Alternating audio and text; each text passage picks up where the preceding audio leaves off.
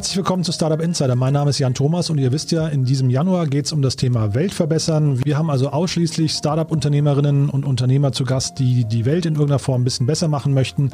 Das äh, große Zauberwort ist Enkeltauglichkeit. Also das heißt, wir möchten dafür sorgen, dass der Planet ein bisschen besser wird. Und da hatten wir wirklich in den letzten Tagen schon sehr spannende Gäste hier im Podcast. Äh, zum einen war Raphael Fellmer bei uns von äh, Surplus, ein wirklich spannendes Unternehmen hier aus Berlin, ein Supermarkt, der sich gegen die Lebensmittelverschwendung richtet und da wirklich sehr spannende Konzepte hat, die man auch ja sehr leicht in den Alltag überführen kann. Raphael ist ein ganz toller Unternehmer, der auch schon in der Höhle der Löwen war und äh, dort ja eine, eine, sehr spannende Begegnung mit Georg Kofler hatte. Also das war auch ein äh, legendäres Stück TV-Geschichte. Und über all diese Erkenntnisse hat Raphael erzählt im Podcast. Solltet ihr also unbedingt mal reinhören. Außerdem war bei uns zu Gast Nias Nur Eldin von der Tomorrow. Ähm, ja, ich darf nicht sagen Bank, weil es ist keine Bank, aber es ist ein bankähnliches Konstrukt, das dabei helfen möchte, das Bankwesen insgesamt transparenter zu machen und nur in nachhaltig sinnvolle Segmente zu investieren. Das heißt, wenn man Tomorrow also sein Geld anvertraut, dann sorgen die also dafür, dass da eben kein Schabernack getrieben wird, also keine fossilen Energien, keine, keine Waffengeschäfte und ähnliches. Also diese ganzen Dinge, die man eben vermeiden möchte, die werden dort also eben nicht gemacht. Das solltet ihr euch mal anhören. Und dann hatten wir jetzt in der letzten Podcast-Folge hatten wir den Boris Wasmut zu Gast von den Leaders for Climate Action hier aus Berlin. Das ist eine äh, ja, ziemlich krasse Initiative, die da entstanden ist, die innerhalb von einem Jahr knapp 1000 äh, Mitglieder gewinnen konnte. Und zwar nicht irgendwen, sondern wirklich das Who is Who der deutschen Startup-Szene. Müsst ihr mal auf die Webseite gehen oder, oder und oder euch mal den Podcast anhören. Ähm, das ist also wirklich ein tolles Gespräch gewesen. Boris und äh, ja eine ganze andere Reihe an äh, Vordenkern aus der digitalen Szene in Deutschland haben da wirklich, ja, ich glaube, ein sehr einmaliges Projekt gestartet, was man auf jeden Fall verfolgen sollte und was auch für fast jedes Startup geeignet sein könnte. Ihr seht, ich mache jetzt ein bisschen Werbung für die anderen Folgen, die gerade erschienen sind, aber es sind halt eben auch alles wirklich Folgen, die man mal hören sollte. Vor allem, weil das Thema Klimaschutz und äh, ja, dieses ganze Thema Weltretten und so weiter, das geht uns halt eben alle an und von daher hört da mal rein. Und umso mehr freue ich mich, dass wir genau auf diesem Niveau weitermachen, denn heute ist Christian Kroll bei uns zu Gast und Christian ist der Gründer und äh, ja, man muss sagen, Erfinder von Ecosia. Ist ein äh, super sympathischer und äh, ich finde wirklich ein, ein ganz toller Unternehmertyp, muss man fast sagen. Denn ihr werdet gleich hören, der Christian denkt und äh, tickt völlig anders als die meisten Unternehmer. Da geht es also eben nicht um, Geld, da geht es um ganz andere Werte. Und ich glaube, jedes Mal, wenn man mit Christian irgendwie in Berührung kommt, hat man das Gefühl, man möchte selbst die Welt so ein Stückchen besser machen und äh, möchte da helfen. Also von daher hört euch das mal an, das ist wirklich sehr ansteckend. Bevor wir da jetzt einsteigen, möchte ich aber gerne den Partner der heutigen Sendung begrüßen. Das ist zum wiederholten Male Moss. Äh, Moss ist ein Berliner Fintech-Startup. Das kannte man bis jetzt unter dem Namen Vanta, ähm, also von daher sicherlich kein Unbekannter. Und Moss entwickelt eine Firmenkreditkarte, die speziell für Startups entwickelt wurde. Und das heißt, die Vorteile von Moss sind zum Beispiel, dass äh, Startups ein bis zu zehnmal höheres Kreditkartenlimit erhalten mit einer 30-tägigen Zahlungsfrist. Das ist also zum Beispiel ideal für diese ganzen Online-Marketing-Ausgaben bei Google und Facebook. Also das, wo man ja wirklich immer viel Geld investieren muss und die ja relativ häufig auf die Liquidität gehen. Also da ist Moss auf jeden Fall ein guter Partner. Moss ist aber auch wirklich, das muss man verstehen, eine richtige Firmenkreditkarte. Also es ist keine Prepaid-Karte oder Debit-Card. Das heißt, ihr könnt euer bestehendes Bankkonto weiterverwenden und müsst dann eben auch kein separates Konto einrichten oder da auch irgendwie regelmäßig irgendwelches Guthaben draufladen. Mit Moss könnt ihr eurem gesamten Team physische und auch virtuelle Kreditkarten mit individuellen Ausgabenlimits zur Verfügung stellen. Das heißt, euer Team kann dann ganz bequem notwendige Ausgaben tätigen, ohne dass ihr also die Kontrolle verliert oder auch ohne dass ihr dauernd irgendwas freigeben müsst. Alle Ausgaben werden dann in Echtzeit getrackt und sind jederzeit über ein sehr modernes Dashboard abrufbar. Neu ist aber das Feature, dass die Verwaltung von wiederkehrenden Zahlungen, wie zum Beispiel den üblichen Software-Subscriptions, vereinfacht wird. Und mit Moss entfällt dadurch eben auch der übliche Aufwand der Spesenabrechnung. Das ist also das gleiche Prinzip. Ausgaben werden in der Moss-Software automatisch vorkontiert und können dann mit Belegen dokumentiert werden. Und am Monatsende könnt ihr all diese ganzen Daten und Belege ganz einfach in eine Buchhaltungssoftware wie zum Beispiel Datev exportieren und spart somit wirklich eine ganze Menge Zeit. Also ihr seht schon, es ist wirklich ein tolles Produkt und wenn euch das interessiert, dann lasst euch das Ganze doch mal von Moss zeigen. Dazu könnt ihr eine unverbindliche Demo buchen und zwar geht einfach mal auf GetMoss und Moss schreibt sich dabei M-O-S-S, also getmoss.com. Und falls euch das Ganze so sehr begeistert, dass ihr dann auch Kunde werden möchtet, dann könnt ihr auf diesen Podcast verweisen und dann erhält euer Unternehmen auch noch Moss drei Monate lang gratis. Also von daher könnt ihr gar nichts falsch machen. Schaut euch das mal an, getmoss.com. Äh, ist ein tolles Produkt. Ich kann euch wirklich nur empfehlen, euch das mal anzuschauen. Und äh, wir sagen auf jeden Fall Danke für die tolle Unterstützung des Podcasts. Und jetzt machen wir also, wie gesagt, weiter mit dem Weltretten. Und bei uns ist Christian Kroll, der gerade in Portugal ist, wo man echt neidisch werden kann. Christian, ich freue mich umso mehr, dass du da bist und mit uns über Ecosia sprechen möchtest. Von daher herzlich willkommen bei uns im Podcast. Hallo Christian. Hallo, vielen Dank für die Einladung. Cool. Christian, ich bin ja, das weißt du, ich bin ja so ein gewissermaßen so ein Fanboy von euch. Ähm, und jedes Mal, wenn ich an dich, an dich denke, denke ich so ein bisschen an die Hummel, ähm, die ja eigentlich auch nicht weiß, dass sie nicht fliegen kann und, und dann trotzdem fliegt. Du hast ja mit Ecosia wirklich eine ganze Menge auf den Weg gebracht äh, an Dingen, die, wo man erstmal, weiß nicht, so sich ein bisschen zwicken muss und muss sagen, wie das jetzt auch noch. Also krasses Unternehmen. Vielleicht kannst du dich mal vorstellen, dann gehen wir mal so der Reihe nach durch, warum ich so erstaunt bin über euren Werdegang. Okay, ja, danke. Mit einer Hummel wurde ich tatsächlich noch nie verglichen, aber gut. ähm, ich fühle mich trotzdem geschmeichelt. Ja, wir haben tatsächlich eine ganze Menge äh, Sachen auf die Beine gestellt, auf die man, glaube ich, stolz sein kann. Also wir ähm, sind eine Suchmaschine, die Bäume pflanzt, funktioniert genau wie alle anderen Suchmaschinen, außer dass eben bei uns die gesamten Profite mehr oder weniger ins Baumpflanzen gehen. Ähm, und so haben wir schon über 117 Millionen Bäume ähm, tatsächlich finanziert und sind damit ja, eine der größten Baumpflanzorganisationen tatsächlich auf der Welt und ähm, wir haben auch, ich glaube, über 15 Millionen Nutzer momentan und sind damit auch leider Europas größte Suchmaschine. Ähm, also Google ist natürlich deutlich größer, aber die kommen eben nicht aus Europa. Ähm, das heißt, sowohl in dem Bereich, ähm, dass wir versuchen, was gegen Klimawandel zu tun, als auch im, im Technologiebereich sind wir irgendwie eines der, naja, ähm, der erfolgreicheren Unternehmen, würde ich auf jeden Fall mal sagen. Und das Ganze ähm, haben wir auf die Beine gestellt, ohne jetzt irgendwelche externen Finanzierungen aufzunehmen. Also Ecosia gehört sich komplett selbst. Ähm, wir sind, äh, haben uns umwandeln lassen in so ein, ein sogenanntes Unternehmen in Verantwortungseigentum. Das heißt, äh, nicht der klassische äh, irgendwie Startup VC-Weg, wo es dann einen Exit gibt, sondern tatsächlich eben ein bisschen anders gedacht. Und ja, das ermöglicht eben Dinge einfach neu zu machen oder neu zu denken, wenn man nicht diesen klassischen Druck hat, irgendwie jetzt bald einen Exit haben zu müssen oder Profit maximieren zu müssen. Mhm. Da waren jetzt ganz viele Stichpunkte schon dabei, über die wir gleich nochmal sprechen müssen. Aber vielleicht kannst du nochmal einen Schritt zurückgehen, Christian. Ich kenne zwar eure ähm, Entstehungsgeschichte schon, aber vielleicht kannst du den Hörern, die sie nicht, nicht äh, parat haben oder noch nicht gehört haben, vielleicht mal kurz äh, mal so zusammenfassen, wie das Ganze eigentlich entstanden ist. Ja, also bei mir war es so, ich habe ähm, also ich habe eigentlich BWL studiert ähm, und wollte zumindest in jungen Jahren ähm, gerne an die Börse und mit Aktien spekulieren und dann irgendwie Millionen verdienen und, und reich werden und so weiter. So diesen Traum hatte ich eine Weile lang. Ähm, dann aber nach mehreren Reisen um die Welt und tatsächlich ähm, nach dem Studium hatte ich dann auch eine wirklich anderthalb Jahre ähm, wirklich mich auch mal rausgezogen und mal versucht, mir die Welt mal ein bisschen genauer anzusehen und äh, eben auch hinterfragt, ob das denn Sinn macht mit dem, mit dem Reichwerden, ob das überhaupt das ist, was die Welt eigentlich von mir braucht, ähm, habe ich mich dann halt umentschieden und habe gemerkt, dass, ähm, dass es unserem Planeten nicht gut geht, dass es vielen Menschen auf diesem Planeten nicht gut geht und dass ich eigentlich als äh, jemand, der viele Möglichkeiten hat, aus einem reichen Land kommt, ähm, äh, vielleicht auch die Verantwortung habe, eben ähm, ja zurückzugeben und nicht irgendwie noch mehr zu konsumieren oder noch mehr für mich selbst in Anspruch zu nehmen. Und das war, ja, das war für mich, also für mich so irgendwie so ein, der Erwachungsmoment dann irgendwann, ich glaube mit 22, 23. Und dann eben auch der Grund, warum ich ein Unternehmen gründen wollte, das äh, ja einen positiven Effekt auf unseren Planeten hat und nicht irgendwie nur mich und eventuell andere reich macht. Und ähm, ich habe eben gemerkt während meiner Reisen, also ich wollte Menschen helfen, ich wollte der Natur helfen und ich wollte auch versuchen, den Klimawandel zu lösen. Ähm, und habe eben gemerkt, dass das Bäume pflanzen dort einen, ähm, ja, einen sehr, sehr großen Effekt haben kann. Und so kam dann eben mit, ich hatte noch ein bisschen Vorwissen im Suchmaschinenbereich mehr oder weniger mehr angesammelt und so kam dann eben irgendwann eine Suchmaschine zustande, die Bäume pflanzt. Ähm, das wurde im Jahr 2009, haben wir dann Ecosia gegründet und ähm, uns gibt's jetzt schon elf Jahre. Es hat also eine Weile gedauert, bis wir auch eine gewisse Größe erreicht haben. Aber ähm, die Motivation ist eben, dass es mir nicht darum ging, äh, ja, jetzt einfach nur viele, viele Millionen zu verdienen, sondern idealerweise eben Baumpflanzmillionär zu werden oder vielleicht sogar Milliardär irgendwann, ähm, weil ich glaube, dass das mich persönlich mehr erfüllt als, als nur Euro auf dem Konto.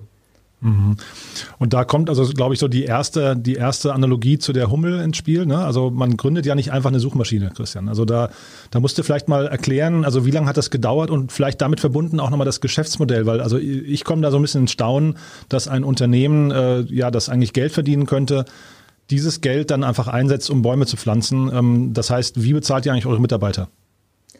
Ja, also das ist tatsächlich ähm, eine Suchmaschine zu gründen war also am Anfang eigentlich relativ leicht, so als erster Schritt. Da gab es so Möglichkeiten, einfach direkt mit Google zusammenzuarbeiten und das habe ich im ersten Schritt dann auch gemacht. Da haben wir eine, eine Google-Partnerschaft gehabt. Ähm, und das die erste Vorgängerversion von Ecosia war dann auch relativ schnell live. Also da, ich hatte zwar so ein bisschen Programmierwissen, aber da habe ich mir dann einfach ein paar Programmierer mit dazugeholt und dann konnte man das relativ schnell online setzen. Ähm, das Problem war dann nur, dass Google dann den Stecker gezogen hat nach ein paar Tagen. Das heißt, das Ganze fiel dann wieder in sich zusammen. Und äh, dann musste ich äh, tatsächlich nochmal gucken, was sind denn die Alternativen. Und da gab es dann damals, also damals wie heute leider nicht so viele. Ähm, äh, damals war das dann Yahoo, die musste ich überzeugen, ähm, dass sie mit uns zusammenarbeiten und da musste man dann schon ein bisschen tiefer wieder in den Algorithmus rein. Das heißt, da war dann nochmal ein bisschen mehr Programmieraufwand notwendig, aber das hat auch noch mit einem relativ kleinen Team innerhalb von ein paar Monaten dann eigentlich geklappt.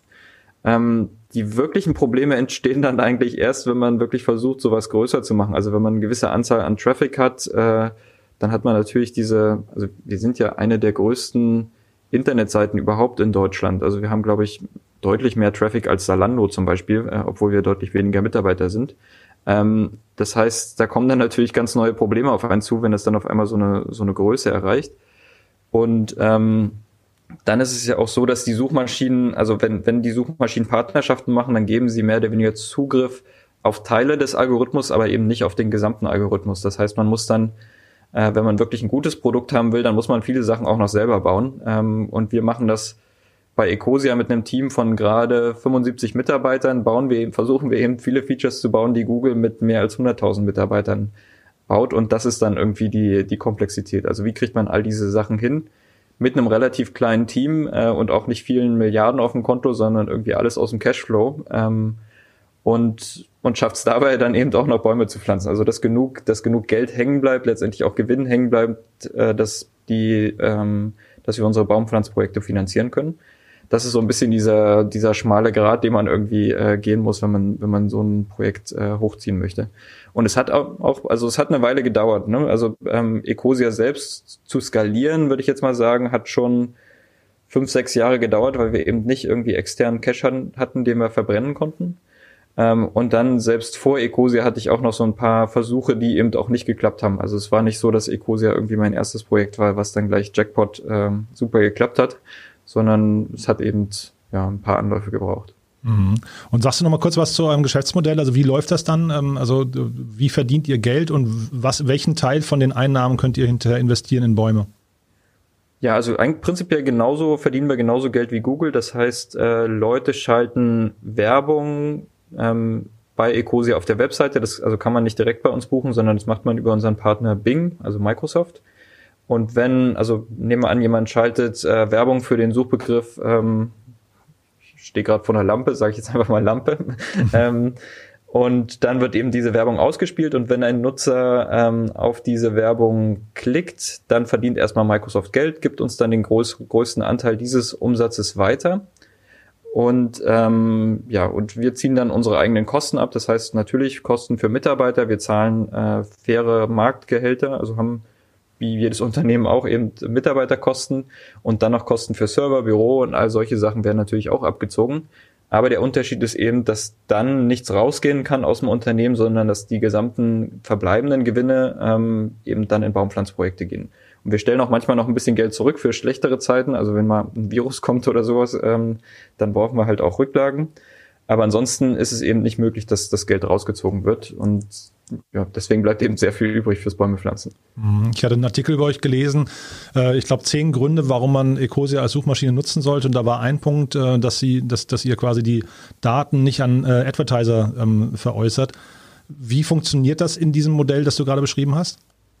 Ja, also genau, das ist auch noch ein wichtiger Aspekt. Ähm, prinzipiell, was, was wir machen, wir, also wir anonymisieren alle Suchanfragen, das heißt, wir selbst wissen eben nicht, was, ähm, ja, also wir stellen keine ähm, nutzerbasierten Profile zum Beispiel oder, oder solche Sachen, was eben andere Suchmaschinen machen. Das heißt, äh, da hat man schon mal den Vorteil, dass wir nichts wissen über den Nutzer und dann aber auch, äh, wir geben die Informationen also Nutzerinformationen wie IP-Adresse und so weiter eben nicht komplett weiter. Also schon gar nicht an irgendwelche Werbeunternehmen, aber auch bei den ähm, Suchpartnern, die wir haben, also zum Beispiel Microsoft, geben wir die eben nur teilweise weiter und die müssen, also unsere Partner müssen die dann auch wieder anonymisieren oder, oder eben komplett löschen.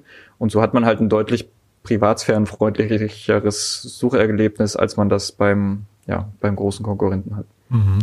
Und lass uns doch mal aus Nutzersicht drauf gucken. Ähm, du hast eben erzählt, dass ihr mit 75 Mitarbeitern ähm, Features entwickelt, die Google ja mit 100.000 Mitarbeitern entwickelt.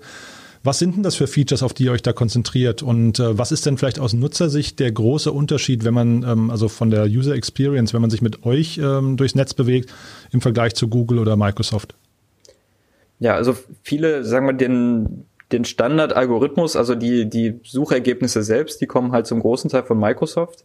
Aber dann, wenn du jetzt zum Beispiel wissen möchtest, wie das Wetter ist, dann gibst du, äh, was weiß ich, Wetter Berlin ein und dann möchtest du ja nicht irgendwie einfach nur zehn Links sehen, sondern du willst ja wissen, wie das Wetter ist. Das heißt, ähm, so ein Wetter-Widget müssen wir dann zum Beispiel bauen und wieder mit anderen Partnern zusammen die Wetterdaten zur Verfügung stellen, eben wirklich Wetter anzeigen und ähm, nicht nur für heute, sondern auch eben eine schöne Grafik, dass du sehen kannst, wie das in Zukunft äh, in den nächsten Tagen sich entwickelt.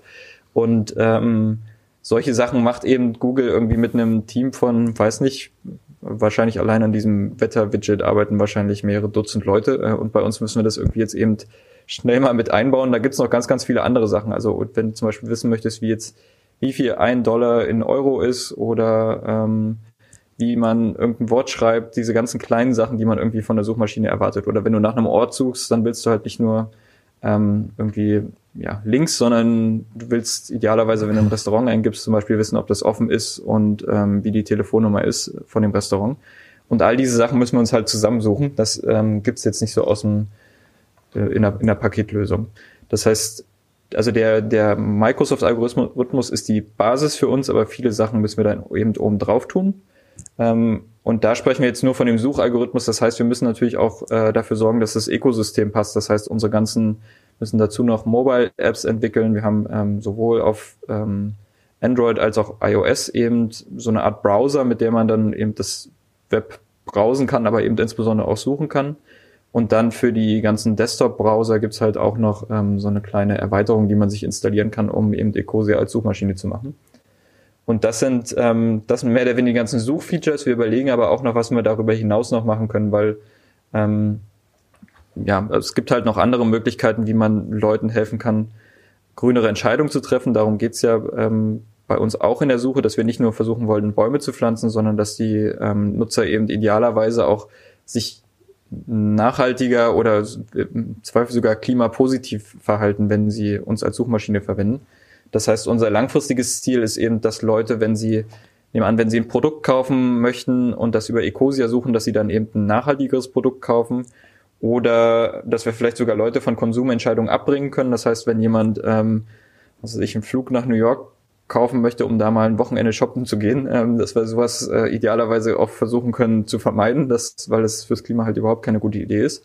Selbst wenn wir dadurch äh, Geld verlieren sollten oder Umsatz, Umsatzeinbußen haben sollten. Ähm, ja, dass wir eben zumindest die Transparenz herstellen, dass Nutzer dann die Entscheidung selber treffen können und sich dann eben fragen können, ist es jetzt wirklich wert, für ein Wochenende irgendwie zwei Tonnen CO2 in die Luft zu blasen oder kann ich das nicht lieber sein lassen und lieber ja, nach Brandenburg fahren und dort Campingurlaub machen oder sowas. ähm, und das ist also das ist unsere Langfristvision, dass wir halt wirklich so eine Art grüner ähm, ja, grüner Assistent werden wollen, der eben den Leuten hilft, auch sich nachhaltig zu, zu entscheiden und mit all den Gewinnen, die daraus generiert werden, ähm, dass da eben Bäume mitgepflanzt werden. Hm. Ja, grüner Assistent ist ein gutes Stichwort, weil tatsächlich die ersten Features, die du gerade genannt hast, da hätte ich jetzt gesagt, das sind eigentlich Features, die sind zwar für eine Suchmaschine relevant, aber wahrscheinlich für den Nutzer. Vielleicht kannst du gleich mal ein bisschen erzählen, was ihr eigentlich für, für Nutzer ansprecht.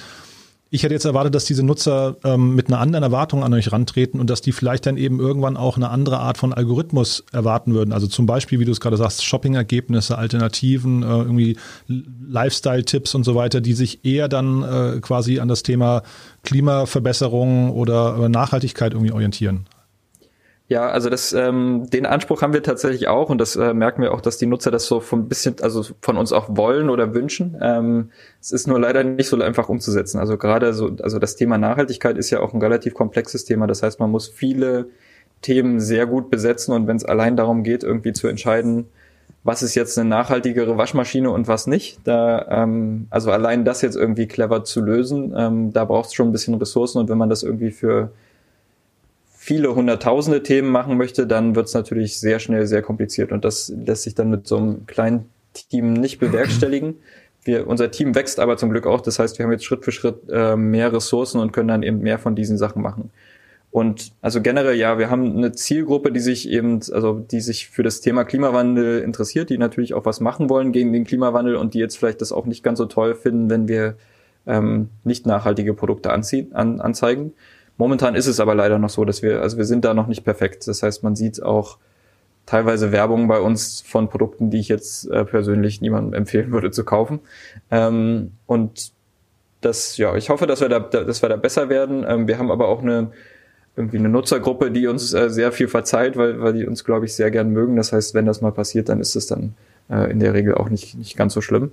Und ja, also weil du gefragt hast, was für Nutzer sind das? Also ganz oft sind das eben insbesondere junge Menschen. Also wir haben, wenn man zum Beispiel auf eine Demo geht oder gegangen ist, ist ja inzwischen schon eine Weile her, dass man das machen konnte, ähm, dann zum Beispiel Fridays for Future Demo, da kennt fast jeder Ecosia. Also wenn wir da irgendwie mit unserer Ecosia-Fahne durch die Gegend ziehen, dann ähm, ja, jubeln uns immer alle zu. Und insbesondere auch höre ich ganz oft Geschichten von, sagen wir, der älteren Generation, die dann sagen, ja, mein, mein Kind hat mir irgendwie auf meinem Rechner die Suchmaschine umgestellt und daher kenne ich euch.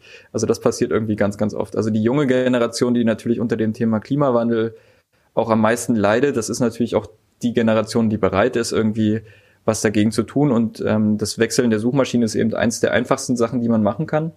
Gleichzeitig hat aber, also wenn man, wir haben mal ausgerechnet, dass eine Suche bei Ecosia etwa ein Kilo CO2 ähm, absorbiert, also dadurch, dass es etwa 50 Suchen braucht, äh, um einen Baum zu pflanzen. Und wir gehen davon aus, dass ein Baum etwa 50 Kilogramm aus der Atmosphäre zieht. Dann in den nächsten Jahren ähm, kann man halt dann, also grob überschlagen, dass eine Suche etwa ein Kilogramm CO2 absorbiert und ich persönlich mache Dutzende Suchen pro Tag, das heißt viele tausend Suchen pro Jahr.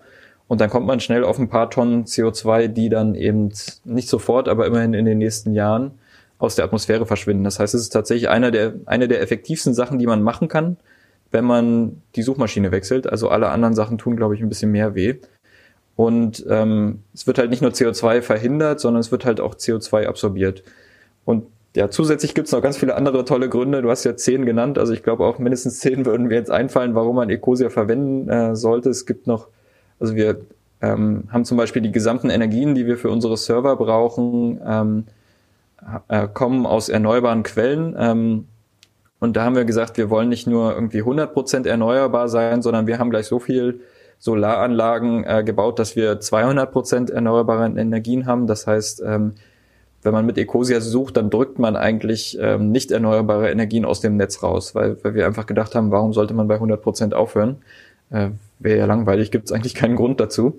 Ähm, das heißt, also das ist zum Beispiel noch ein Grund. Ähm, der Datenschutz ist natürlich ein wichtiger Grund und dann, ich glaube auch, dass wir versuchen, Kapitalismus einfach ein bisschen neu zu denken und äh, ich glaube insbesondere der Turbokapitalismus ist halt so ein wichtiger Grund, warum Klimawandel und auch andere Dinge, die gerade auf der Welt nicht ganz so toll sind, warum die, warum die überhaupt existieren. Also dass eben viele Unternehmen, sagen wir, ihre Verantwortung eben nicht wahrnehmen und äh, unseren Planeten eher zerstören, als ihn irgendwie zu, zu reparieren. Das ist eben durch unser aktuelles System irgendwie gerade begünstigt und so sollte das meiner Meinung nach nicht sein. Deswegen halt versuchen wir auch dieses Thema irgendwie neu zu denken. Mhm. Was sind denn ähm, so die, weiß nicht, die gängigsten Argumente für Menschen, euch nicht zu nutzen? Also es gibt ja, also ne, wenn man sich die Marktverteilung anguckt, ähm, du sagtest zwar, ihr seid Europas größte Suchmaschine, aber äh, trotzdem liegt halt eben Google weit, weit vorne. Was sind denn so die Dinge, die äh, Menschen davon abhalten, zu euch zu wechseln? Ja, also ich glaube, viele Menschen wissen tatsächlich noch nicht von uns, also das ist ein großer Grund, aber dann ähm, der, der wichtigste Grund, wenn man uns benutzt, ist natürlich, dass es jetzt nicht exakt dasselbe Sucherlebnis ist wie bei Google. Das heißt, ähm, man bekommt schon ein bisschen Unterschied, unterschiedliche Suchergebnisse. Und ähm, also ich persönlich schaue halt auch ab und zu noch bei Google vorbei. Also ähm, ich sage dann immer den Leuten, wir sind ihnen nicht böse, wenn sie uns nicht äh, exklusiv nutzen. Ähm, das heißt, also diese generell diese Trägheit irgendwie wegzugehen. Äh, Google ist ja oder Googlen ist ja mehr oder weniger fast ein Synonym für im Internet suchen. Ähm, das heißt, Google macht es halt einem auch sehr, sehr leicht, bei Google zu bleiben und es macht eben auch, äh, macht es den Nutzern eben auch sehr, sehr schwer wegzuwechseln. Also ähm, ist halt überall ist Google eben als Standard integriert auf im Android, im Chrome, ähm, was meiner, also unserer Meinung auch ähm, nicht unbedingt äh, wettbewerbskonform ist. Ähm, und da gibt's ja auch mehrere Verfahren inzwischen gegen Google. Aber ja, also das ist so ein bisschen, man kommt nicht raus aus diesem Ökosystem Google, man ist irgendwie gewöhnt an das Ökosystem Google und dann ähm, gibt es auch hier und da so ein paar Dinge, die Google dann macht, um einen wieder zurückzuholen, obwohl man das gar nicht möchte. Also wenn man bei Chrome zum Beispiel auf Ecosia wechselt, dann wird man immer wieder gefragt, ob man nicht wieder zurückkommen möchte, was meiner Meinung nach total unfair ist. Ähm, äh, aber ja, es ist halt echt schwierig, gegen so einen dominanten Spieler irgendwie ähm, überhaupt zurechtzukommen. Also Google hat in Deutschland 98 Prozent oder 97 Prozent Marktanteil je nach Quelle und wir haben halt ein Prozent Marktanteil. Und wir versuchen uns da irgendwie äh, zurechtzufinden, aber es ist natürlich, Google gehören all diese Ökosysteme. Google kontrolliert zwei Drittel des gesamten Internets irgendwie mit, mit ihren eigenen Plattformen. Und das, was sie nicht kontrollieren, also zum Beispiel im Safari von, von Apple, da kaufen sie sich dann noch als Standardsuchmaschine rein. Das heißt, da kommen wir dann irgendwie auch nicht wirklich, haben wir auch nicht wirklich den Zugriff. Ähm, und das ist natürlich ja keine sehr bequeme Situation. Wobei da muss man euch erstmal gratulieren, da gab es ja gerade große News bei euch, ne? Ja, genau. Also jetzt nach langen, nach vielen, vielen Jahren hat Apple uns äh, tatsächlich mal mit in diese Liste aufgenommen, dass man im Safari überhaupt Ecosia als Suchmaschine einstellen können, kann. Ähm, das heißt, das äh, ist jetzt für Nutzer deutlich einfacher. Sie müssen sich nicht erst einen neuen Browser installieren oder sowas, sondern können halt das direkt im Safari machen. Äh, Google ist natürlich immer noch die Standardsuchmaschine und das Problem ist, dass Leute halt eigentlich nie ihre Standardsuchmaschine ändern. Und äh, das heißt, ähm, den ganz großen Gewinn haben wir da noch nicht, aber immerhin mal so ein, so ein Etappensieg. Mhm. Und seid ihr denn im, also jetzt nochmal zurück zu Google, ähm, seid ihr denn im Austausch? Ist das, wie ist das Verhältnis zu Google? Oder seid ihr sogar vielleicht möglicherweise in Gerichtsverfahren, äh, in, in rechtlichen äh, Streitigkeiten da gerade unterwegs? Ja, also prinzipiell, ich, also ich, ich habe jetzt nichts gegen die Google-Leute. Ich finde, Google könnte halt deutlich mehr machen, was, äh, was, also Google macht Milliarden Gewinne und könnte halt, also Google ist auch 100 Prozent bei, bei, bei erneuerbaren Energien bei 100 Prozent. Google könnte aber so viel mehr machen. Also sie könnten ja auch ähm, einfach einen großen Teil ihres Gewinns einfach für Klimaschutzprojekte ähm, ausgeben. Das liegt halt momentan einfach nur auf der Bank rum und man könnte es halt, äh, also Google könnte, ich glaube, mit dem Geld, was sie an Gewinn generieren, allein die Energiewende vorantreiben, ähm, machen es aber nicht. Das heißt, da ist schon noch eine ganze Menge, eine ganze Menge Potenzial. Ähm, wir merken halt, dass Google echt sich, äh, also mit sehr harten Bandagen kämpft, kämpft wenn es darum geht, ähm, die Wettbewerbsposition zu sichern und zu festigen. Und da gibt's halt tatsächlich auch ähm, nicht Verfahren, aber immerhin mal Gespräche mit den Wettbewerbsbehörden. Und da sind wir dann natürlich auf der anderen Seite und beschweren uns und Google verteidigt sich. Ähm, auf der anderen Seite gibt's halt bei so ein paar Themen ja, also wir hätten prinzipiell nichts dagegen, mit Google auch auf der Suchseite zusammenzuarbeiten. Google möchte nicht so wirklich. Ähm, aber wenn, wenn sich das ändern sollte, dann sind wir tatsächlich auch bereit zu, zu sprechen. Also ähm, ist jetzt nicht so, dass wir irgendwie große Google-Hasser sind. Ähm, was ich aber merke, was, äh, also was unsere Funktion tatsächlich ist, dass wir, glaube ich, dadurch, dass wir ähm, eine deutlich grünere Alternative sind, machen wir, glaube ich, den anderen so ein bisschen Feuer unterm Hintern. Das heißt, ähm, also Google, habe ich gemerkt, ja, in der Kommunikation geben sie sich halt immer mehr Mühe, auch zu zeigen, ach, wir machen übrigens auch ähm, grüne Projekte und so weiter. Ich glaube, das ist alles noch viel weniger, als sie eigentlich machen könnten, aber immerhin. Ähm, und Microsoft zum Beispiel hat vor ein paar Monaten haben die ihre ähm, Klimaziele veröffentlicht. Und da, ähm, wir sind ja einer der größten Microsoft-Partner in Europa und wir haben bei den Quartalsmeetings, die wir dann mit Microsoft hatten, in dem sie dann immer die Performance besprechen wollen, insbesondere die wirtschaftliche Performance, haben wir dann immer gesagt, ja, was ist mit eurer eigenen Sustainability-Agenda? Also irgendwie ähm, ist ja schön und gut, dass wir hier ein paar Bäume pflanzen, aber Microsoft könnte doch so viel mehr machen.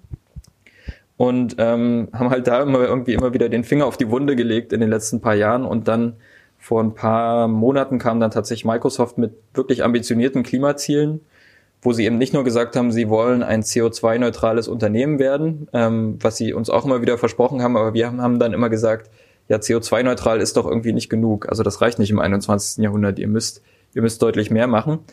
Und dann war, als, also im Endergebnis kam dann tatsächlich raus, dass sie das als ihre Überschrift gesetzt haben in ihrem Klima, in, in ihrem Klimazielen. Das heißt, dass sie eben gesagt haben, Carbon Neutral is not enough und wirklich ähm, sich das Ziel setzen, eben alle Emissionen, die sie ähm, jemals in die Atmosphäre äh, ausgestoßen haben, tatsächlich auch wieder zu absorbieren bis zum Jahr 2050. Und das ist ähm, ja schon mehr als der Standard. Ähm, und ich bin der Meinung, dass wir da eventuell auch ein bisschen, ein bisschen beigetragen haben, dass dieses ambitionierte Ziel überhaupt ähm, dann zustande kam. Hm. Das heißt, also wir haben auch auf das Ökosystem mehr oder weniger eine ganz schöne Auswirkung. Und ähm, das nicht nur bei Tech-Unternehmen, sondern ich höre halt auch viele Unternehmen, die ähm, uns irgendwie als, als Vorbilder sehen oder ähm, ja, also zu Ecosia als Suchmaschine wechseln, aber weil das so einfach war, haben sie dann Lust, irgendwie noch mehr zu machen und dann hören sie von unseren 200 Prozent erneuerbaren Energien und fragen sich dann, warum sie bei 100 aufhören oder ähm, ja, also ich, ich glaube, dass, ähm, dass ja, wir, wir viel, viel mehr erreichen können dadurch, dass wir andere Unternehmen dazu inspirieren, irgendwie so ein bisschen von dem nachzumachen oder bei einigen Sachen sogar noch mehr zu machen als wir. Ähm, weil alleine können wir die, können wir die Welt irgendwie nicht retten. Also wir geben uns zwar große Mühe, aber ähm, ja, am Ende braucht's alle. Mhm. Dann ganz kurz nochmal zu Google. Google hat ja vor zwei Jahren, haben die ja ihr, ihren Claim geändert. Die waren ja ursprünglich, war der Claim ja lange, lange Zeit Don't be evil und dann ist er, ist er jetzt, glaube ich, Do the right thing oder sowas äh, seit zwei Jahren. Das heißt, du würdest jetzt sagen, dass wenn man sich das, den Umgang mit euch anguckt, ist das eigentlich eher ein Lippenbekenntnis, ja?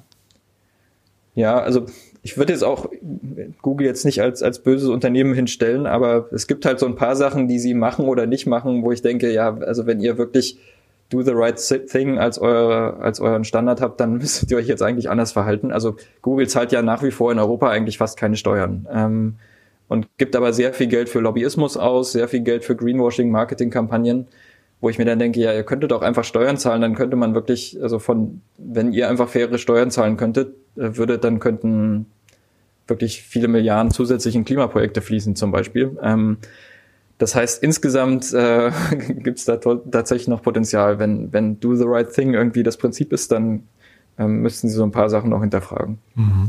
Und mal diese, dieses Jahr 2050 bei Microsoft, ähm, weißt du, wir haben auf der einen Seite haben wir ja Gre äh, Greta Thunberg, die dann sagt, the world is on fire und auf der anderen Seite hast du irgendwie so Kohleausstieg bis 35, ähm, dann, äh, weiß nicht, äh, Klimaneutralität oder Zurückzahlen von allen äh, Emissionen bis 2050. Das sind so große Zeiträume, die irgendwie so ein bisschen für mich im Widerspruch stehen mit der Dringlichkeit eigentlich des, des, des ganzen Problems. Ähm, wie siehst du das? Also hat, sorgt das nicht so ein bisschen vielleicht auch für Unverständnis in der, in der Bevölkerung? Ja, also das, ähm, also glaube ich tatsächlich auch noch, das ist noch nicht so wirklich verstanden, wie wenig, wie wenige Jahre wir eigentlich wirklich nur noch Zeit haben, um da jetzt was zu ändern.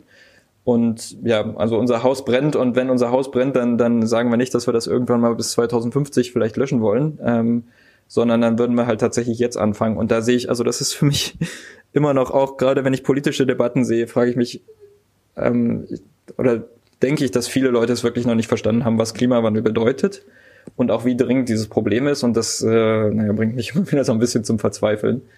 Ähm, also was wir halt versuchen immer mehr zu machen, ist, dass, dass wir die Leute tatsächlich dazu bringen, auch ähm, nicht nur an Nachhaltigkeit zu denken, weil Nachhaltigkeit ist irgendwie, das ähm, hätten wir in den 80er Jahren machen können, aber dafür ist es viel zu spät. Also wir können einfach nicht mehr bei, bei Zielen aufhören, die jetzt irgendwie sagen, ähm, wie ja auch die Europäische Union sagt, irgendwie bis 2050 wollen wir klimaneutral sein. Also das ist halt viel zu unambitioniert. Also zum einen ist es viel zu spät und dann ist das ganze CO2 ja schon in der Luft. Das heißt, wir müssen erstmal auch gucken, wie kriegen wir denn ganz viel CO2 wieder aus der Luft und dann müssen wir das auch machen und nicht irgendwann erst äh, 2030 oder 2040, sondern jetzt. Und gerade wenn man guckt, wie kriegt man den CO2 wieder aus der Luft, dann ist natürlich auch das Bäumepflanzen ein großes, großes Thema. Eigentlich ist der größte Hebel, den wir haben dort, um äh, CO2 aus der Atmosphäre wieder zu holen. Und auch der Landwirtschaftssektor eben super wichtig, weil dann kann man CO2 mehr oder weniger in fruchtbaren Humus umwandeln. Und ähm, das, also diese beiden Themen haben eigentlich, sollten viel, viel höhere Priorität haben, weil wenn man sich die Zahlen anguckt, sind das extrem günstige und extrem skalierbare Methoden, um, um Klimawandel zu lösen.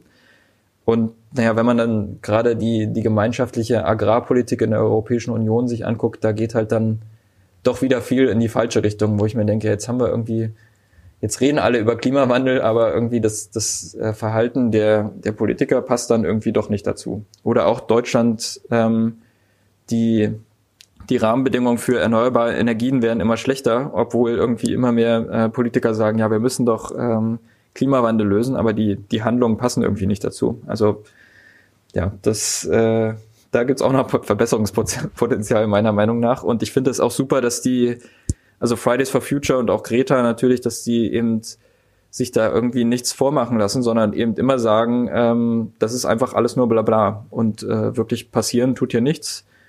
und also wir als Unternehmen setzen uns halt auch das Ziel, dass wir eben nicht Blabla machen, sondern ähm, dass wir auch wirklich ja zählbare Dinge oder greifbare Dinge irgendwie umsetzen. Also im letzten Jahr mehr als 10 Millionen Euro in erneuerbare Energien investiert und ähm, ich glaube 50 Millionen Bäume gepflanzt. Das ist tatsächlich sehr, sehr, sehr greifbar und irgendwie nicht irgendwelche teilweise leeren Versprechen, die, die man Tag ein, Tag, Tag aus irgendwie so in den Nachrichten liest. Mhm. Das Thema äh, Bäume, ähm, Aufforstung oder Pflanzen, vielleicht kannst du das auch noch mal kurz erklären, denn ich habe gelesen, das ist jetzt auch nicht nur, ähm, oder das ist auch äh, umstritten zum Teil. Es gibt also bestimmte Umweltorganisationen, die das auch nicht, nicht befürworten. Ähm, was sind denn deren Hauptargumente und äh, sind die widerlegbar oder ist das eher auch noch so ein bisschen so eine, vielleicht, weiß nicht, eine, eine Grauzone, in der ihr euch da bewegt?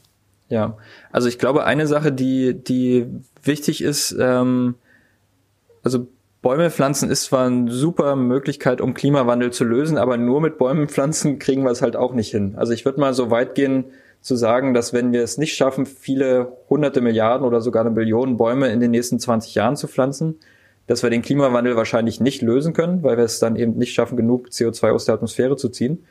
Aber wenn wir nur diese Bäume pflanzen und nicht gleichzeitig auch noch unsere Emissionen drastisch reduzieren, dann kriegen wir es halt auch nicht gelöst. Also ich glaube, oft ähm, sehen die Leute das Bäumepflanzen so ein bisschen als, als eine Möglichkeit, eine Art Ablasshandel zu betreiben. Das heißt, wir pflanzen einfach ein paar Bäume, aber sonst machen wir einfach weiter mit unserem ähm, verschwenderischen Wirtschaftssystem und vernichten weiter ähm, Lebensräume und, und natürlich auch unser Klima. Also das funktioniert nicht. Man muss beides zusammen machen. Ähm, und nur dann klappt es halt tatsächlich.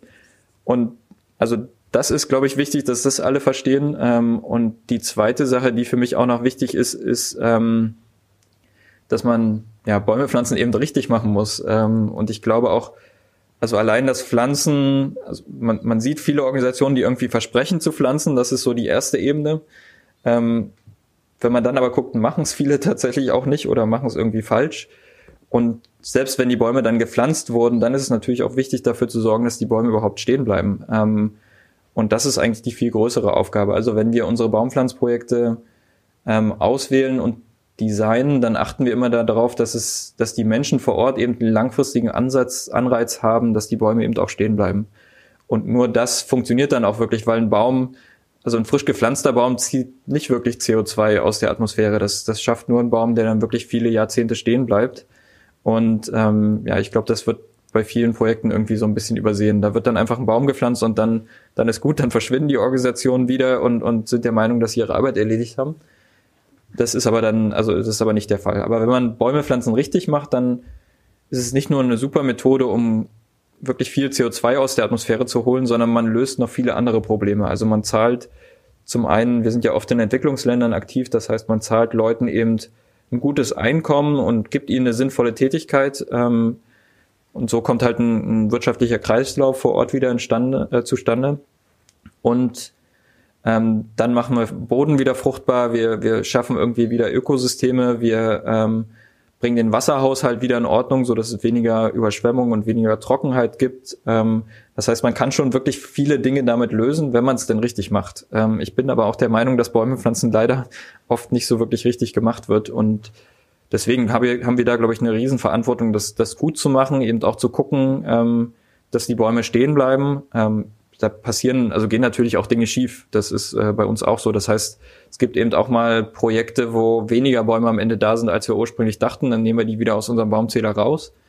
Oder, also wir sind ja in Entwicklungsländern, ähm, teilweise in den ärmsten Ländern der Welt äh, aktiv. Das heißt, da laufen auch einfach mal Dinge nicht so wie geplant. Also wenn dann, ähm, keine Ahnung, man brauchte irgendwie Setzlinge an ähm, einem Ort und es gab aber kein, keine Möglichkeit, die zu transportieren oder sowas. Also das gibt's ähm, gerade in Afrika gibt's halt immer wieder Dinge, die dann irgendwie, ähm, die irgendwie schief laufen und dann muss man eben auch, ähm, ich glaube, das teilweise eben zugeben und ich glaube, oft wird äh, so getan, als würde das alles äh, ganz sauber laufen ähm, und, ähm, und nie Probleme kommen. Aber in Wirklichkeit ist es natürlich ähm, ja eine schwierige Herausforderung, die man ähm, ja, wo Dinge schiefgehen können und dann, also was wir machen, wir zählen dann immer wieder, wenn es schiefgegangen ist, dann zählen wir die Bäume wieder aus unserem Baumzähler raus. Das heißt, ähm, was wir da bei uns auf der Seite stehen haben, sind tatsächlich auch Bäume, die nicht nur finanziert, sondern auch gepflanzt und auch, also gepflanzt wurden und die dann auch, ähm, also mindestens drei Jahre überleben. Erst dann zählen wir wirklich einen Baum auch als, äh, als Baum. und diese Standards würde ich mir, glaube ich, auch bei anderen Organisationen wünschen, die das teilweise nicht so, nicht so diszipliniert nachverfolgen. Du hattest gerade mit äh, Blick auf die Brisanz, äh, die zeitliche Brisanz gesagt, dass du manchmal da auch so ein bisschen ratlos oder hilflos ähm, bist. Ähm, was sind denn vielleicht Dinge, die, also weil so geht es ja vielen Menschen, was sind denn Dinge, die vielleicht jeder Einzelne machen kann, äh, um nochmal einen extra Beitrag zu leisten? Also jetzt natürlich Ecosia nutzen, ist klar, und dann weniger fliegen, kein Fleisch und kein Fast Fashion. Das sind wahrscheinlich so die, die, die Dinge, die jeder kennt. Aber gibt es denn Dinge, die vielleicht so, wenn du darüber sprichst, so im Bekanntenkreis immer für, für weiß nicht, so ein äh, Erwachungsmoment sorgen, ähm, Dinge, die, an, die man vielleicht nicht direkt denkt? Ja, also ich glaube, also die Dinge, die du da genannt hast, sind ähm, super gute Punkte. Ich glaube, damit kann jeder anfangen. Ähm, dann also nicht nur weniger Fast Fashion, sondern einfach generell weniger Konsum, den man jetzt nicht braucht. Ähm, also ich habe den Eindruck, dass in Deutschland manchmal die Diskussion oder Klimawandel ähm, die Diskussion eher so in die Richtung geführt wird, wir, wir müssen nur ganz viele Elektroautos kaufen und dann passt das alles schon. Ähm, so lässt sich das Problem aber nicht lösen. Also das beste Auto ist immer noch ein Fahrrad und am besten sogar ein gebrauchtes Fahrrad. Also ich glaube, wir müssen ein bisschen wegkommen von dieser, von dieser Idee, dass wir uns aus dem, aus dem Problem irgendwie rauskonsumieren können.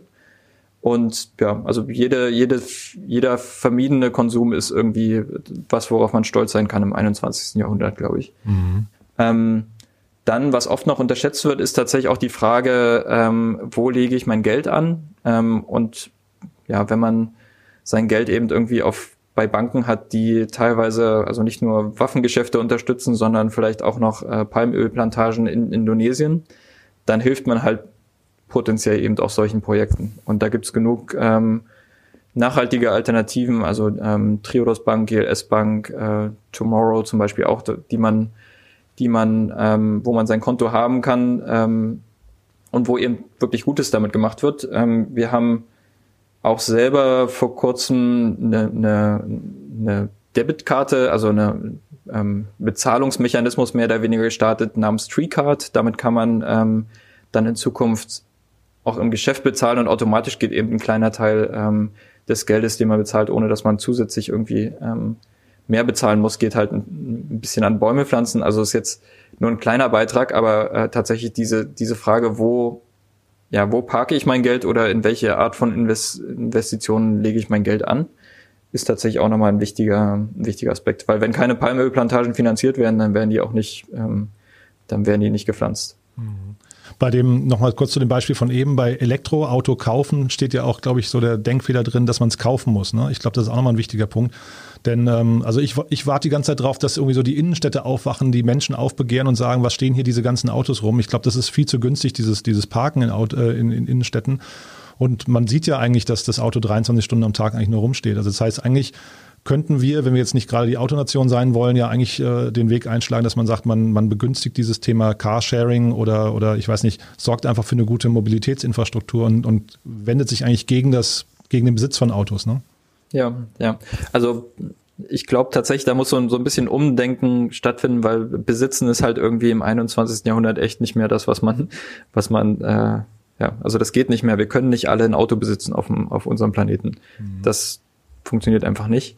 Ähm, und dann aber das, das Zweite, wovon man sich, glaube ich, so ein bisschen verabschieden muss, und das tut uns, glaube ich, noch mehr weh, ist die Idee, dass ähm, ja, das eine Vermehrung des Bruttoinlandsproduktes irgendwie jetzt wirklich die Maxime unserer, unserer Gesellschaftsform sein sollte.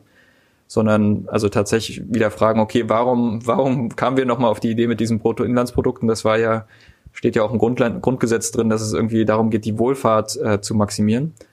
Und ja, wir haben, glaube ich, so, ein, so eine gewisse Sättigung inzwischen einfach erreicht als Gesellschaft, dass es eben nicht mehr notwendig ist, irgendwie alle drei Jahre ein neues Auto zu kaufen oder ähm, ja, irgendwie uns, uns dumm und dämlich zu, zu konsumieren. Das heißt, da wieder wegzukommen und wirklich zu gucken, was macht uns Menschen denn glücklich, was braucht irgendwie äh, unser Planet von uns, was brauchen vielleicht auch andere Länder von uns, wie können wir vielleicht auch anderen Menschen auf, dem, auf unserem Planeten helfen, ähm, besseres Leben zu führen.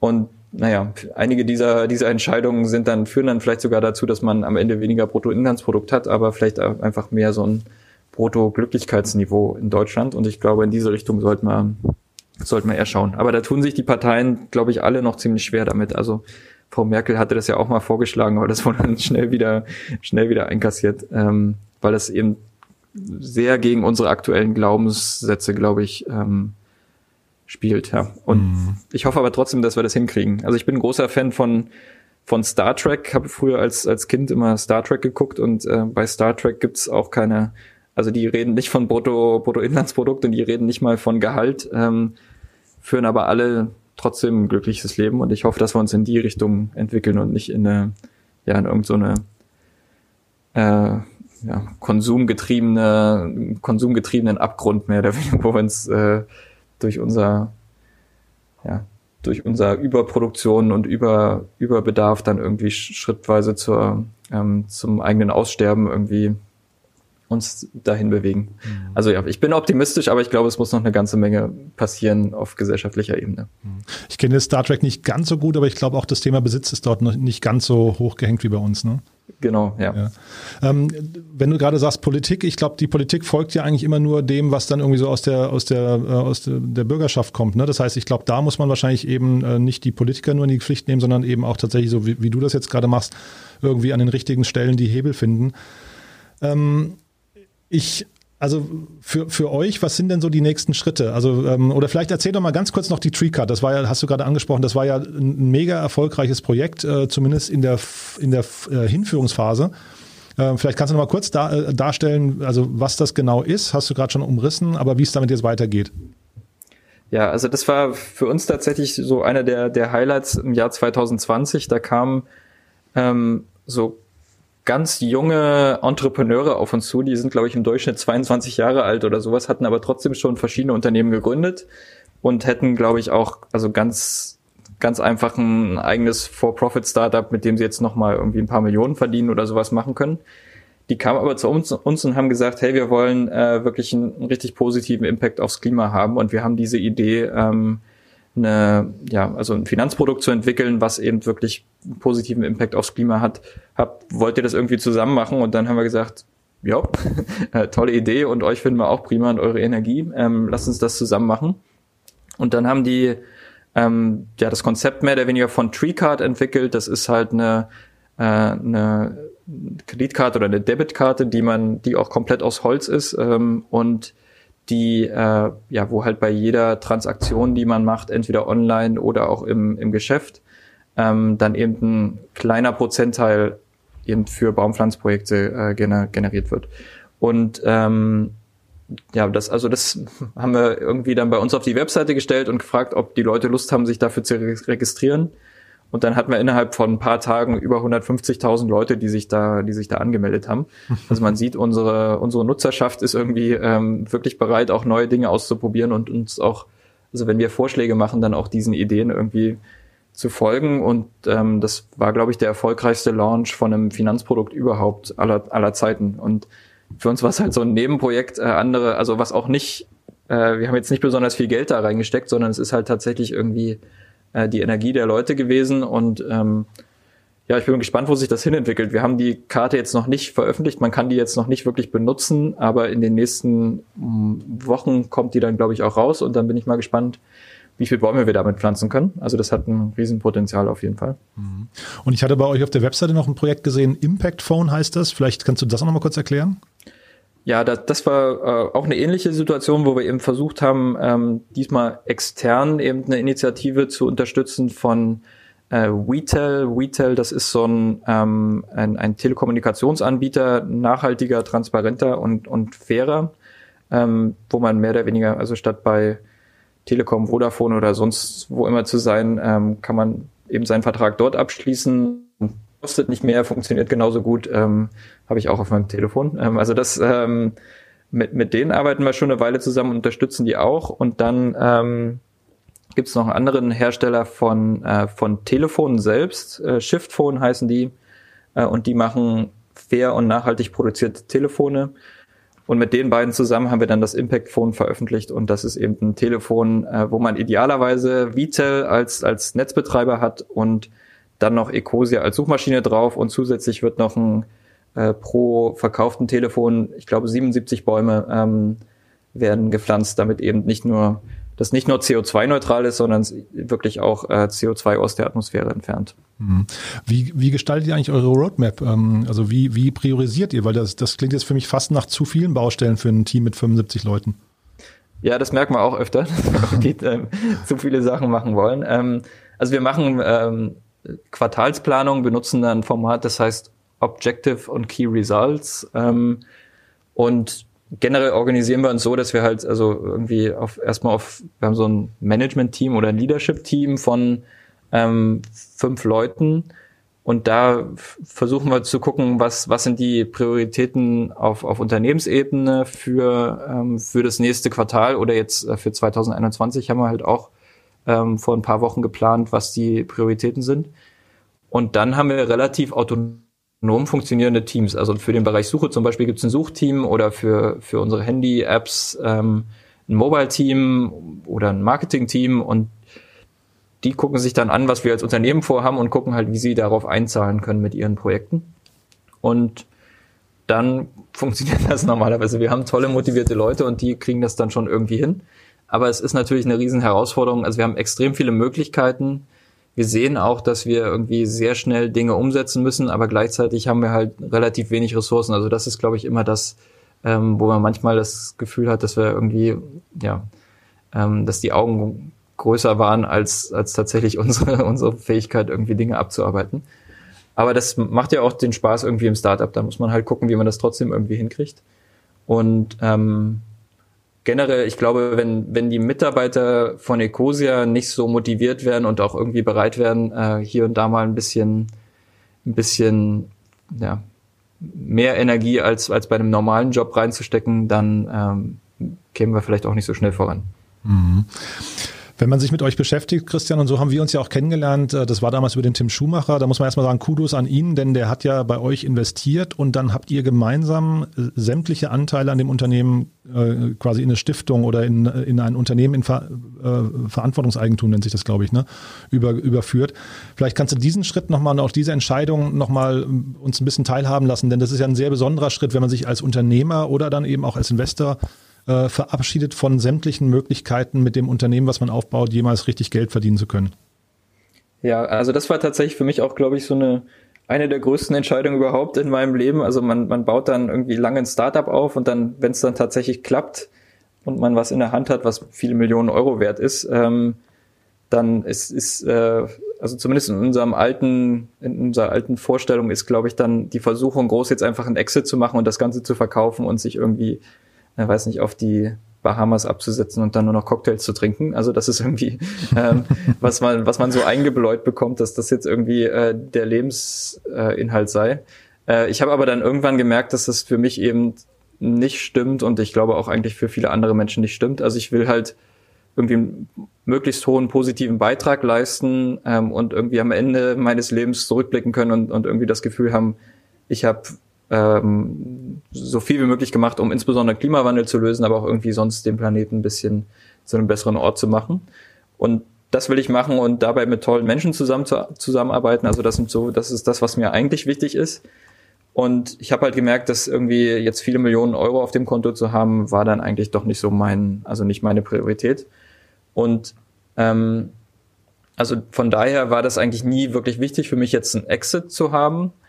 Ähm, und bei Ecosia kommt halt auch noch hinzu, dass wir äh, ja was aufbauen, was eigentlich meiner Meinung nach gar nicht so wirklich mir gehören sollte äh, oder mir und Tim, sondern ähm, dass es ja schon was ist, was von unseren Nutzern, also nur durch unsere Nutzer und durch unsere Mitarbeiter überhaupt entstehen kann.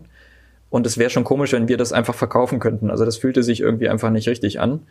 Und zudem sind wir ja eine der größten Klimabewegungen überhaupt und auch die größte europäische Suchmaschine, die einzige unabhängige Suchmaschine. Das heißt, irgendwie ist das schon alles viel zu wertvoll, um, um äh, irgendwie mal verkauft zu werden. Das heißt, da haben Tim und ich uns dann irgendwann hingesetzt und haben eben darüber gesprochen, wie wir sicherstellen können, dass das, diese Idee und auch das, was wir da geschaffen haben, wirklich auch für die Zukunft geschützt wird.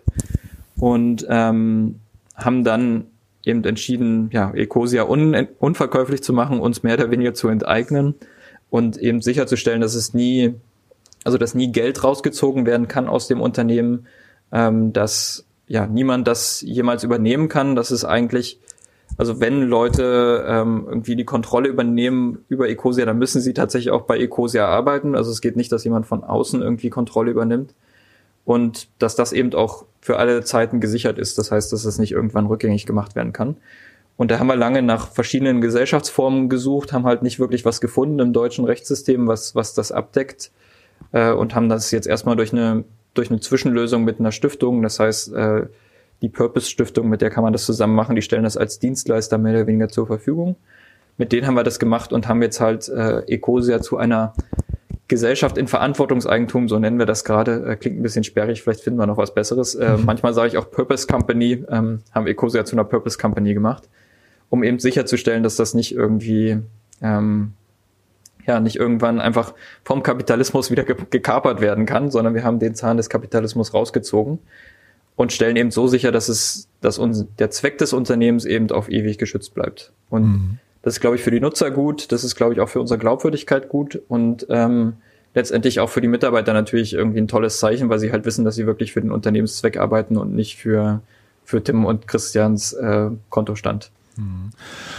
Dann trotzdem mal mit Blick auf die Ressourcen. Du hast ja jetzt mehrfach angesprochen, dass ihr, ähm, also ich finde das erstmal großartig, Christian, habe ich dir auch schon mehrfach gesagt. Ne? Das ist wirklich ein einmaliger Schritt. Ähm, ich frage mich jetzt nur gerade, ihr seid ja noch relativ am Anfang mit 75 Leuten, seid ihr jetzt kein gigantisch großes Unternehmen, vor allem im Vergleich zu den Marktteilnehmern. Könnt ihr jetzt trotzdem noch Kapital allokieren? Ähm, also vielleicht ist eine Crowdfunding-Kampagne eine Möglichkeit, aber sind zum Beispiel, ähm, ich weiß nicht, externe Investoren noch gewillt, bei euch zu investieren oder sagen die, nee, das Geld wäre ja dann weg? Also, weil ihr könntet ja jetzt eigentlich hingehen und, und eure Roadmap irgendwie beschleunigen, indem ihr einfach mehr Menschen einstellt, die mitarbeiten, aber kriegt ihr dafür externes Geld oder müsst ihr aus eigener Kraft jetzt wachsen?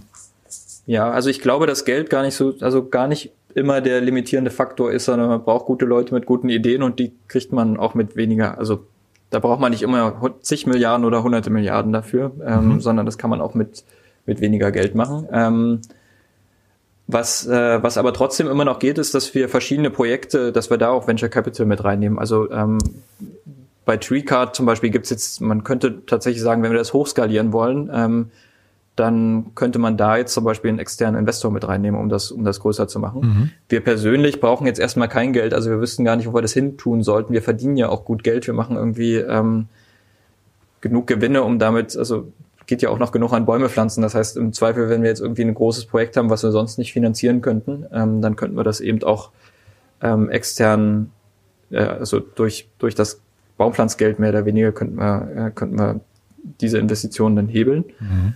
Ähm, aber prinzipiell, also ich glaube, dieses Modell, was wir haben, da mit dem Verantwortungseigentum, das funktioniert bei einigen Unternehmen, muss aber nicht ähm, jetzt irgendwie der goldene Weg für alle Unternehmen sein.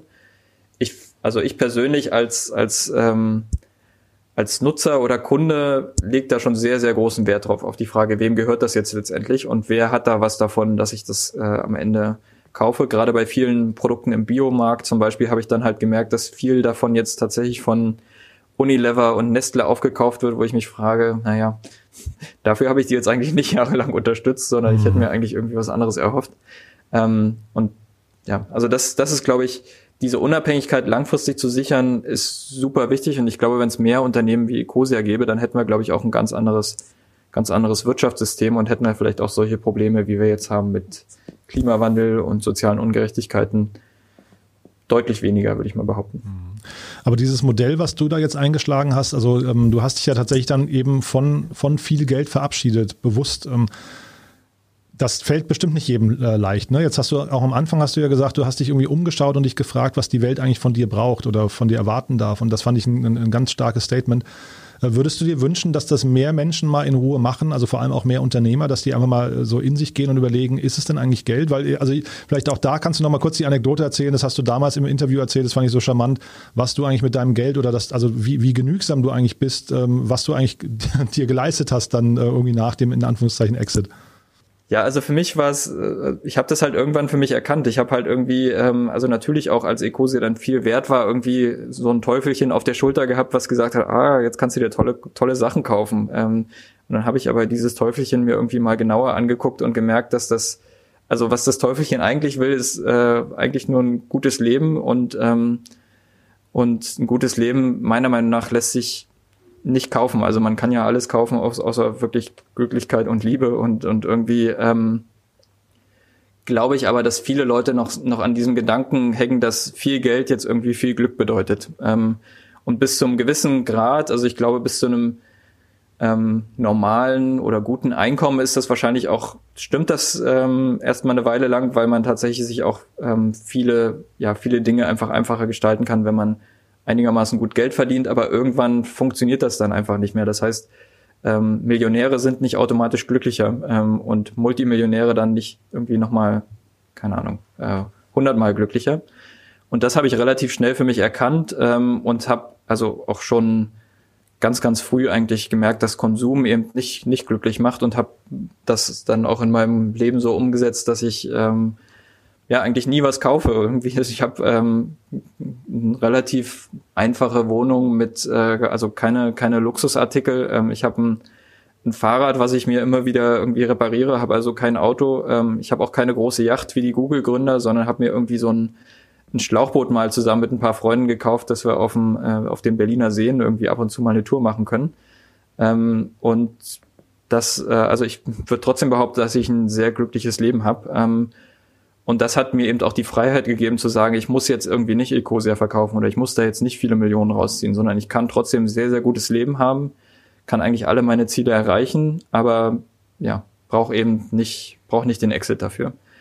Und ich glaube, wenn mehrere Leute, die, die dieser Idee irgendwie weiter nachrennen, dass sie alle Millionäre werden müssen, ähm, wenn sie wirklich mal kurz Pause machen würden und das hinterfragen würden, dann hätten wir vielleicht ganz andere Unternehmen und vielleicht sogar ein anderes Gesellschaftssystem. Und das, wenn wir das haben, dann können wir, glaube ich, auch nicht nur Klimawandel lösen, sondern auch noch die Probleme, die dann danach auftreten, können wir dann, glaube ich, auch besser lösen. Und ähm, ja, ich glaube, dass da eine viel bessere Zukunft geschaffen werden kann. Ja, ein Schlusswort, wie es perfekter nicht sein kann, Christian. Ich danke dir ganz herzlich für dieses Gespräch. Ähm, haben wir irgendwas Wichtiges vergessen? Also ihr sucht Leute, das heißt, wer sich mal, wer sich mal mit euch auseinandersetzen sollte, sollte auf eurer, äh, möchte, sollte auf eurer Jobseite mal vorbeischauen. Sonst was Wichtiges noch, was du loswerden möchtest? Na, ich glaube, jeder sollte Ecosia installieren. Vielleicht kann ich nochmal diesen Werbeslot hier unterbringen. Ja, das schreiben wir auch nochmal in die Show Notes rein. Also das ist wirklich quasi die Überschrift über allem. Auf jeden Fall mal ausprobieren. Ähm, es, kostet ja auch nichts.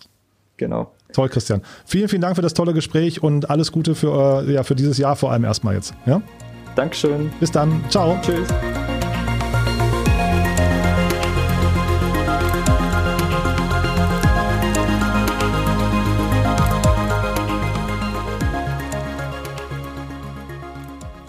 Ja, das war also Christian Kroll von Ecosia und ich hoffe, ihr seid genauso begeistert wie ich. Ich finde, es ist ein super tolles ähm, Projekt zum einen und auch ein ganz, ganz sympathischer und äh, man muss sagen, wirklich Vorzeigeunternehmer. Von daher freut es mich sehr. Wir haben jetzt nicht darüber gesprochen, dass er eben auch Gründer des Jahres geworden ist. Das ist natürlich auch nochmal toll. Aber ihr seht schon, er passt genau rein in die ganze Reihe von Weltrettern, die wir hier im Januar vorstellen. Wenn ihr noch andere Vorschläge für uns habt, da kommen jetzt in den nächsten Folgen sowieso sehr spannende Unternehmer, weil falls ihr Unternehmerinnen und Unternehmer kennt, die noch nicht ganz so im Rampenlicht stehen, die trotzdem trotzdem die Welt irgendwie ein bisschen verbessern, ähm, dann schickt uns doch gerne eine E-Mail an podcast.startup-insider.com oder geht auf unsere Webseite, da haben wir ein Formular, da könnt ihr auch Gäste vorschlagen. Also macht das gerne. Wir freuen uns auf jeden Fall über eure Hinweise, denn wir möchten jetzt wirklich den Podcast an dieser Stelle gerne unter die Überschrift äh, Social Impact Unternehmer stellen. Die Welt braucht solche Unternehmer wie Christian und eben Inas oder Raphael oder auch Boris und hört euch die Folgen nochmal an. Es ist wirklich sehr ansteckend. Ihr werdet sehen, Welt retten ist gar nicht so kompliziert, wie man es vielleicht manchmal denkt. Also von daher vielen Dank äh, an euch fürs Zuhören anhören und äh, gerne das Ganze auch an eure Freunde weitertragen. Ähm, ihr seht ja, es geht um was Gutes. Also von daher vielen Dank und wir hören uns nächste Woche. Bis dahin, alles Gute und noch ein schönes Wochenende euch. Bis dahin, ciao.